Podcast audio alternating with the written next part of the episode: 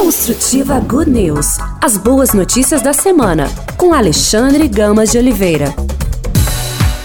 Mais uma edição do Construtiva Good News que está começando. Esse é o espaço das boas notícias, os assuntos instrutivos, assuntos que fazem bem. Você ouve pela Rádio Construtiva, pelas rádios parceiras e também nos podcasts da Rádio Construtiva.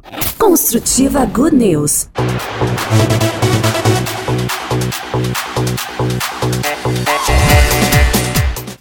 Primeiro assunto nosso aqui é como se livrar de traças em livros e guarda-roupas. Reportagem de House com Click Textos.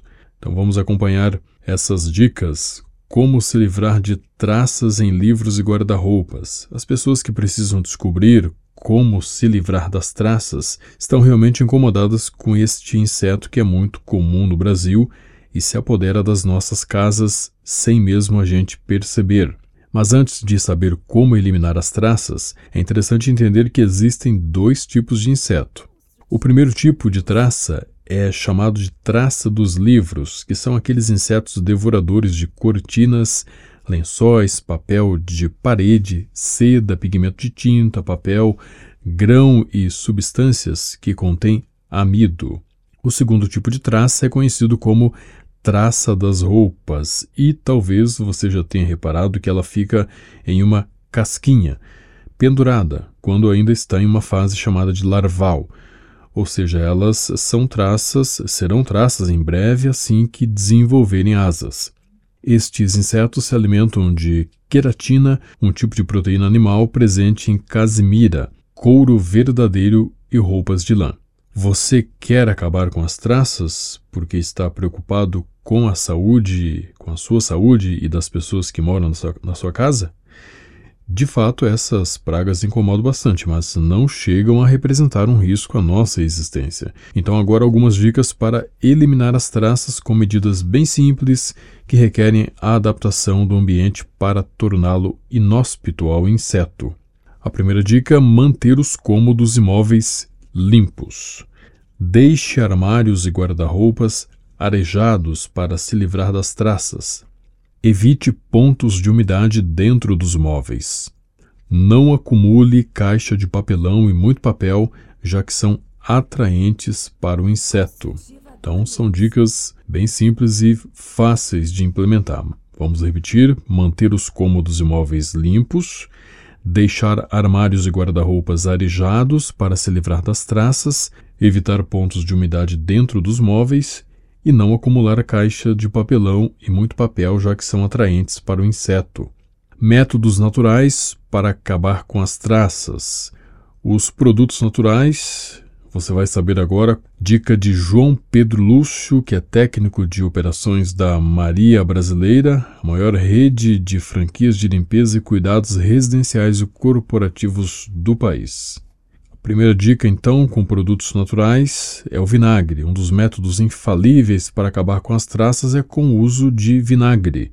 Para isso, misture 250 ml de vinagre branco e 250 ml de água e coloque num borrifador. Então, misture 250 ml de vinagre branco e 250 ml de água e coloque num borrifador.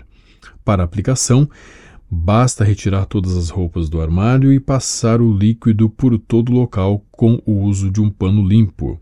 Então, vamos repetir aqui mais uma vez, para você que não conseguiu é, anotar, né? Para você usar o, o, vinagre, né, é essa dica do vinagre, você vai misturar 250 ml de vinagre branco e 250 ml de água e coloque num borrifador. Daí é só passar no armário, tira as roupas e passa, né? Ao devolver os vestuários para o armário, basta borrifar o vinagre com água pelas peças também. Então tem mais, mais esse complemento ainda. Quando você colocar as roupas de novo lá no armário, que você já tinha borrifado sem as roupas, aí com as peças lá, você borrifa o vinagre com água pelas peças também para se livrar das traças que estão por ali. Na prática, a acidez do vinagre age para acabar com as traças e evitar que elas apareçam de novo. De quebra, aproveite a mesma solução de vinagre para remover as traças da cozinha, caso elas estejam incomodando por ali também. Uma outra dica agora, dentro dessas dicas naturais, é usar o limão. Assim como o vinagre, o limão tem acidez elevada e um cheiro bem forte, que acaba afastando as traças dos papéis das roupas. Por esse método, a dica para eliminar as traças com limão é espalhar cascas secas por armários da casa e fazer a troca a cada duas semanas. Então, espalhar cascas secas pelos armários da casa e fazer a troca a cada duas semanas, para o material não apodrecer e o odor que afasta os insetos não desaparecer. A dica agora com o capim-limão. Outro método eficiente de eliminar as traças do ambiente é usando o capim-limão. A tática é bem prática, coloque sachês de capim-limão dentro dos armários e gavetas. Colocar sachês de capim-limão dentro dos armários e gavetos, e gavetas. O cheiro da erva é bem agradável, deixa um aroma refrescante e aconchegante, além de afastar as traças. A melhor maneira de usar essa estratégia para acabar com as traças é montar sachês. Para isso, compre folhas frescas de capim-limão, pique e coloque em sachês. Simples assim. A próxima dica natural para se livrar das traças é o cravo da Índia. O cravo da Índia pode espantar as traças. A dica é espalhar sachês pelas estantes, prateleiras e gavetas, além de fazer a troca uma vez por mês. Para montar uma solução para borrifador, a mistura é feita com 20 cravos fervidos por 5 minutos e um pouco de álcool. Então é só aplicar onde estão os insetos. E para evitar as traças em casa. O melhor do que acabar com as traças é evitar que elas apareçam, né? Então, para isso, algumas orientações. Primeiro, faça com frequência a limpeza dos sofás, colchões e tapetes. Antes de guardar, certifique-se de que as roupas estão lavadas. Deixe suas roupas estendidas no sol por um período. Arrume pontos com umidade e vazamentos na parede. A naftalina, aquelas bolinhas com odor forte não são recomendadas, tá? Já que possuem muita substância química que pode provocar doenças no ser humano, especialmente quando usada por um tempo prolongado de exposição. Fique esse alerta aí: bolinhas de naftalina não são recomendadas para afastar as traças, porque, por causa da substância química que ela tem, pode provocar doenças no ser humano. Mesmo limpando, aplicando vinagre, limão ou capim-limão, as traças podem voltar para sua casa. Pode ser que no momento em que os produtos são aplicados, eles atinjam apenas os animais em sua fase adulta, mas não matem os ovos e nem as larvas desses insetos. Ou seja, com o passar dos dias, conforme os produtos perdem a sua potência, pode ser que os novos insetos entrem em cena, explica João Pedro. Para isso, para acabar com as traças de vez, é importante fazer a manutenção constante e sempre higienizar os ambientes, especialmente os locais mais propícios para a proliferação das pragas, como aqueles úmidos e escuros. Os métodos caseiros para eliminar as traças. Existem vários inseticidas no mercado para eliminar traças. Então, nesse caso aqui, os métodos não caseiros, né? Os caseiros a gente já falou. Agora seriam os métodos não caseiros. Então, tem vários inseticidas no mercado. No entanto, se a proliferação estiver fora do controle e num nível muito alto, o ideal é contratar uma empresa especializada em dedetização para esse tipo de praga. Os produtos aplicados são mais fortes e por isso têm duração mais prolongada. Eles também terão os cuidados necessários para aplicar o produto caso haja animais de estimação ou crianças em casa. Por isso, não é indicado que o próprio dono da casa faça essa aplicação para não colocar nenhuma vida ou a saúde das pessoas e pets em risco, alerta o João Pedro. Segundo o especialista, os objetos que as traças mais gostam são os tecidos, linho, algodão, lã, seda e couro, e o acúmulo de papéis em geral, os livros em especial. Elas também gostam de ficar embaixo da cama e outros móveis que são pouco tirados do lugar. Por isso, quando estiver fazendo sua caçada para acabar com as traças, procure no lugar certo. Para fechar, o especialista deixa uma dica final. O melhor jeito de evitar as traças é a prevenção. Mesmo em dias mais frios, deixe a casa aberta e bem ventilada durante algumas horas do dia. Evite acúmulo de sujeira e de pó. Mantenha as roupas bem lavadas, secas e arejadas nos armários. Deixe a luz do sol entrar nos ambientes. Lembre-se, As traças são atraídas pela sujeira, finaliza João Pedro Lúcio, técnico de operações da Maria Brasileira.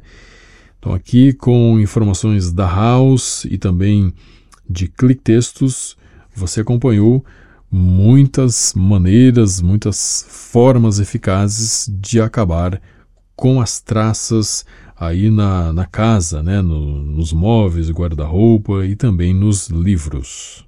Construtiva Good News.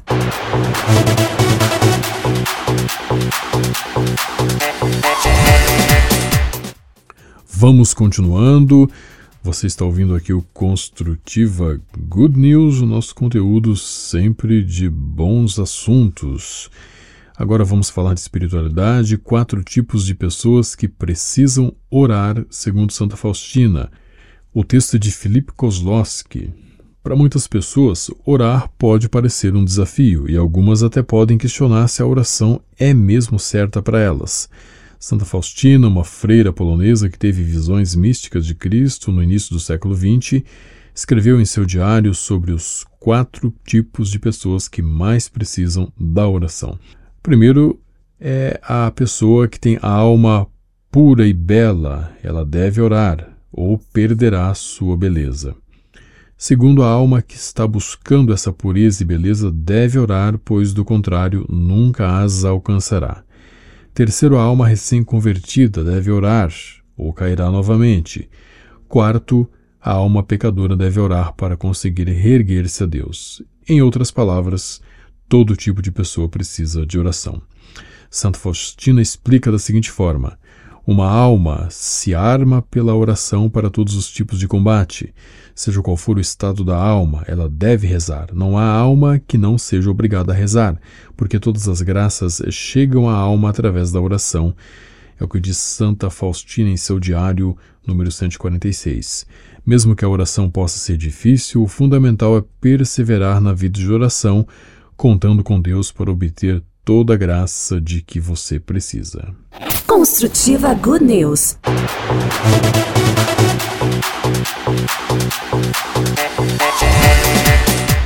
Só boas notícias, assuntos instrutivos, assuntos que fazem bem. É o Construtiva Good News chegando aí para você. E agora vamos falar de flores, das orquídeas. O Gustavo Queiroz preparou uma reportagem especial aí para a House, falando de 10 segredos para cuidar das, or das orquídeas e mantê-las saudáveis o ano todo. Muitos motivos premiam as orquídeas com o título de Rainha das Flores. Enquanto a queridinha rosa é encontrada na natureza em cerca de 150 espécies diferentes, as orquídeas chegam à, ma marca de 35 mil, sem contar os cruzamentos artificiais. Tamanha responsabilidade caminha junto com o desafio de ser conhecida como uma planta difícil de se cuidar. Rosita Richbieter, da orquidiaria Rosita, cultiva a flor há 12 anos e garante que o rótulo é intriga da oposição. Orquídeas só precisam de muita paciência, muito amor e pouca água, defende ela. Mas um catálogo tão variado exige de fato atenção especial. Não à toa as orquídeas ganham palco próprio nas floriculturas. Os orquidiários, os orquidários expõem as mais variadas espécies, desde a vanilha, conhecida por dar origem aos extratos de baunilha, até a purpurata, uma das primeiras espécies catalogadas, símbolo do estado de Santa Catarina. Em todos os casos, ela é mais delicada do que outras plantas, mas ao mesmo tempo também é mais forte, explica Richbieter. Aos 83 anos, a orquidófila abriga 4 mil tipos de orquídeas em cinco estufas no próprio quintal. É possível sim cultivar em casa uma planta encontrada em pântanos, montanhas e florestas. Segundo Rosita, o segredo é lembrar que as orquídeas não podem receber muita água, não gostam de muito vento nem de muito sol. Por isso, para quem mora em casa ou apartamento, a, a lavanderia é o melhor lugar para colocá-las. Eu garanto, explica ela, que quem as pendura nesta parte da casa terá flores no ano seguinte. Sobre a iluminação. Luz sim, as orquídeas gostam de estar sempre muito bem iluminadas, especialmente na parte da manhã mas nunca recebendo diretamente os raios solares. O sol aumenta a temperatura da folhagem e não faz bem para a planta. Por isso, evite colocá-la em espaços externos sem proteção. Por outro lado, folhas muito escuras são um sinal de que a orquídea requer mais claridade. Com relação à água, a quantidade de água necessária pode variar de acordo com a espécie. Alguns cuidadores defendem que colocar três pedras de gelo abaixo das folhas é a dose ideal. Além de manter temperaturas amenas, permite uma absorção lenta. Para a rosita, a melhor opção é regar uma vez por semana. O importante é ter em mente que o substrato nunca deve estar encharcado. A água não pode ficar acumulada no vaso. Em relação à rega, ela deve ser uma vez por semana e o uso de fertilizantes ajuda a manter a saúde das orquídeas. Sobre o substrato, a maioria das orquídeas são epífitas, ou seja, crescem nos troncos de árvores, aproveitando a sombra das copas. Por isso, o substrato onde as raízes se desenvolvem normalmente não leva terra, e sim uma série de minerais cuidadosamente posicionados. São exemplos o carvão, a fibra de coco e a casca de pinos. Para manter a aeração da planta, é, eles podem ser associados, por exemplo, ao isopor. Uma das indicações de rosita é o esfagno, fungo seco que retém uma quantidade precisa de água e nutrientes para a planta. O composto deve incluir também adubos naturais, como o bokashi, ou de formulação química, como o NPK. Os fertilizantes podem ser realimentados trimestralmente, tempo que muda de acordo com o produto utilizado. O substrato não precisa ser trocado sempre. Cada tipo tem uma data de validade, o que indica a hora de fazer a mudança, tempo que pode levar de 2 a 4 anos. Muitos orquidófilos sugerem que trocar o tipo de substrato também pode ajudar a planta com o tempo. Então, se a base do seu vaso é preenchida por carvão e isopor, é possível replantar em uma composição diferente à base de casca de pinos, por exemplo. As orientações agora sobre o replantio. O replantio pode acontecer quando a planta ultrapassa os limites do vaso ou quando há a necessidade de tirar uma muda. Para que ela fique saudável, é necessário remover todo o substrato antigo, lavar as raízes e trocar pelo novo. Os brotos devem ficar livres, separados das paredes, para que possam crescer. E atenção, nunca faça troca quando a orquídea estiver florida. Sobre o vaso. Em geral, as orquídeas demandam suportes com furos nas laterais e espaços para que exista troca de ar e água com o ambiente. Por isso, o vaso de barro ou argila e os cachepôs costumam ser combinações certeiras, pois, junto ao substrato, contribuem com a retenção de água. Os recipientes de plástico não são bem vistos, então deixe-os para as violetas. E uma dica preciosa: Rosita explica que as orquídeas devem ficar estáveis, sem movimento, de modo que a composição não faça a planta balançar. Com relação à poda, a poda deve acontecer quando houver folhas mortas ou contaminadas. Já a haste, onde nascem as flores, pode passar por cortes após as pétalas caírem e a estrutura murchar. Esse procedimento não é padrão para todas as espécies, mas em geral, mesmo que ainda exista a possibilidade de uma segunda floração no mesmo ano, o corte auxilia a planta a recuperar energia e abre espaço para preparar novas estruturas. Lembre-se sempre de limpar a tesoura para evitar a presença de bactérias. Outra sugestão é utilizar canela em pó nos espaços aparados para facilitar a cicatrização da planta. As dicas com relação às pragas. Orquídeas fazem quarentena. Elas estão sujeitas a diversos tipos de fungos, bactérias e insetos, como as cochonilhas. Por isso, quando uma nova planta é adicionada à coleção, ela deve ficar temporariamente separada. Use detergente neutro diluído em água para limpar a, folha a folhagem e evitar a presença de pragas. Sobre a floração. Quem cuida de orquídeas sabe esperar. As espécies passam pela floração em períodos diferentes, de acordo com o local de origem. As purpuratas, por exemplo, abrem em meados de novembro e dezembro, no início do verão. O período em que as flores ficam abertas pode ser bastante curto, em algumas espécies não passa de 24 horas no ano. Por isso, Rosita brinca que quem cuida das rainhas, quem cuida da rainha das flores, normalmente são pessoas calmas e pacientes. Mas quando uma flor se abre, todas as orquídeas do mesmo tipo florescem junto. O espetáculo narrado vale a espera e para a cuidadora a flor não tem data de validade. Uma mesma muda pode continuar florescendo por muito tempo, se bem cuidada. Rosita já preencheu 38 cadernos com nome, sobrenome, origem e tempo de floração de suas 8 mil orquídeas. Tipos novos são fotografados e inseridos em um catálogo florido. Já são 4 mil espécies listadas e cada uma requer uma atenção especial. Por isso é preciso conhecer qual orquídea você está adquirindo para identificar a melhor forma de mantê-la saudável. Cuidados comuns, paciência e dedicação. Eu passo sábado com minhas plantas. Elas são meio humanas. Sentem se foram abandonadas.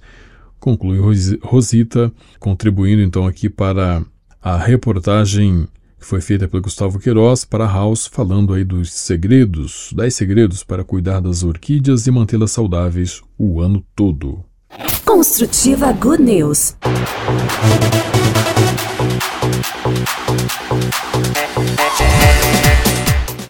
Assuntos que fazem bem no Construtivo Good News. E agora vamos acompanhar aqui um conteúdo de Marzena Devu falando sobre as monjas que acolhem as crianças que ninguém quer.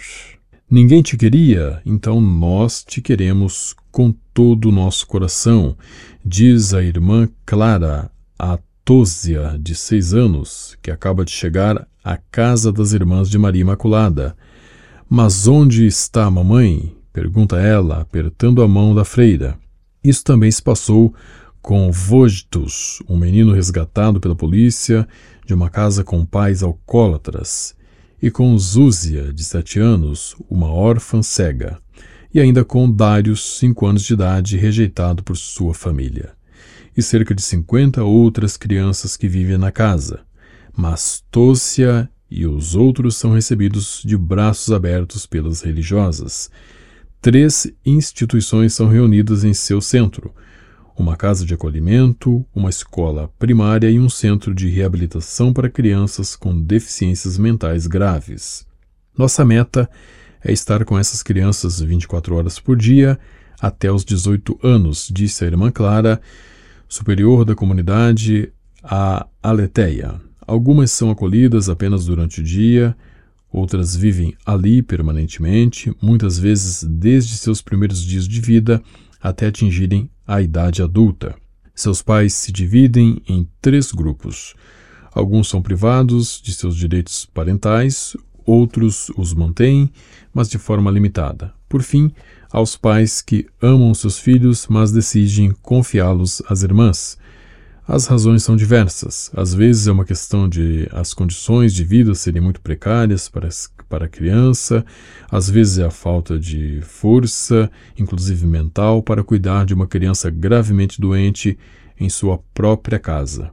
Nós nunca julgamos tal decisão, diz Irmã Clara. Cuidar de crianças com uma deficiência grave, diz ela, é um verdadeiro desafio.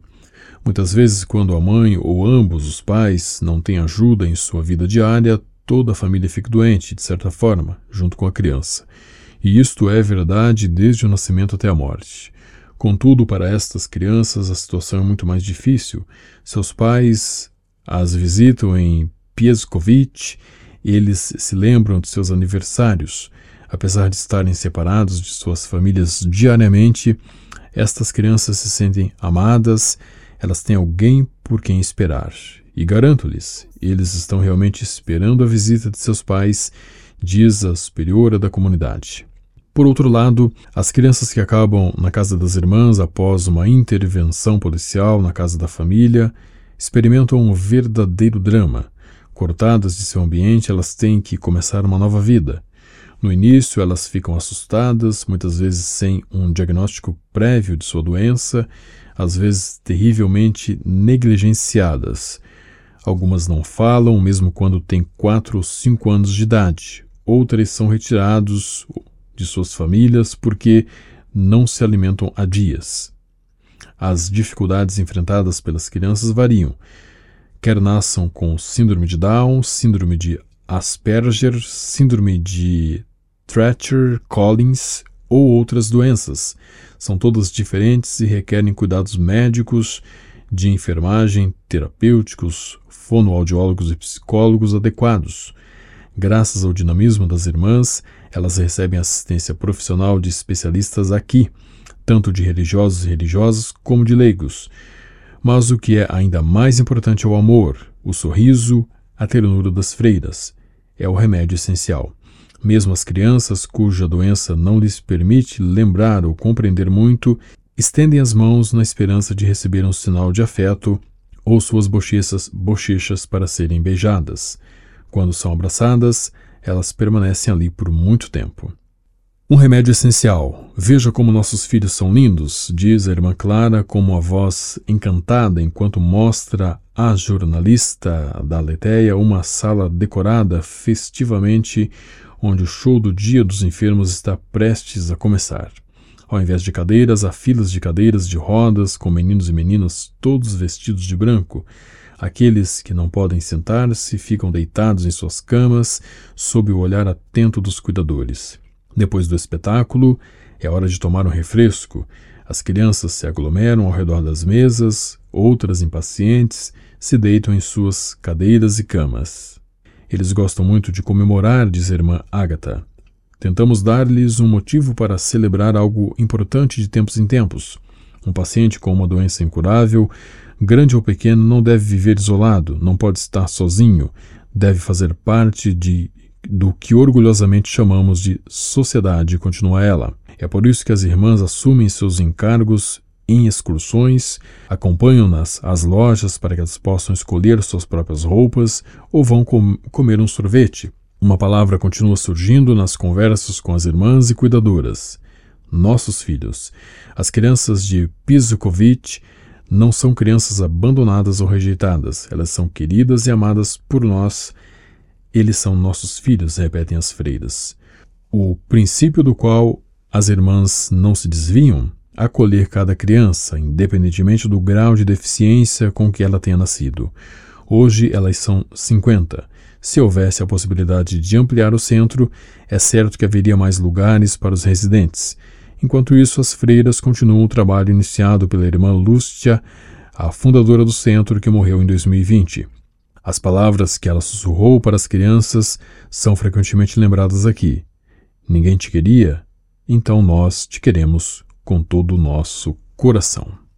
Então tá aí uma história real e inspiradora, as monjas que acolhem as crianças que ninguém quer lá na Polônia, em Piskovic, perto de Wrocław, sudoeste da Polônia, as monjas da Congregação das Irmãs de Maria Imaculada que cuidam de crianças que foram abandonadas ou rejeitadas por suas famílias.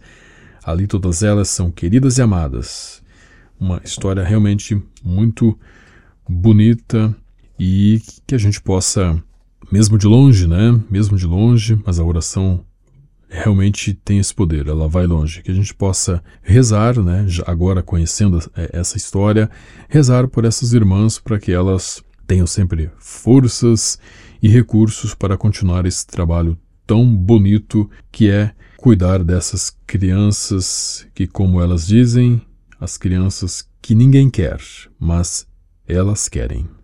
E assim fechamos mais essa edição do Construtiva Good News.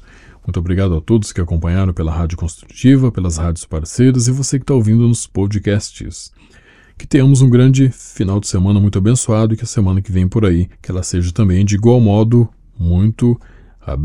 Que Deus nos livre de todos os inimigos espirituais e carnais, visíveis e invisíveis, que Ele esteja à nossa frente, atrás de nós, do nosso lado direito e esquerdo, acima de nós, abaixo de nós.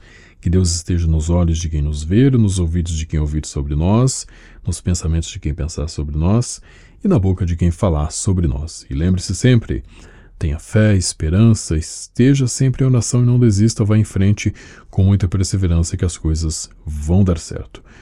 Um grande abraço para você e até a próxima edição de mais um Construtiva Good News.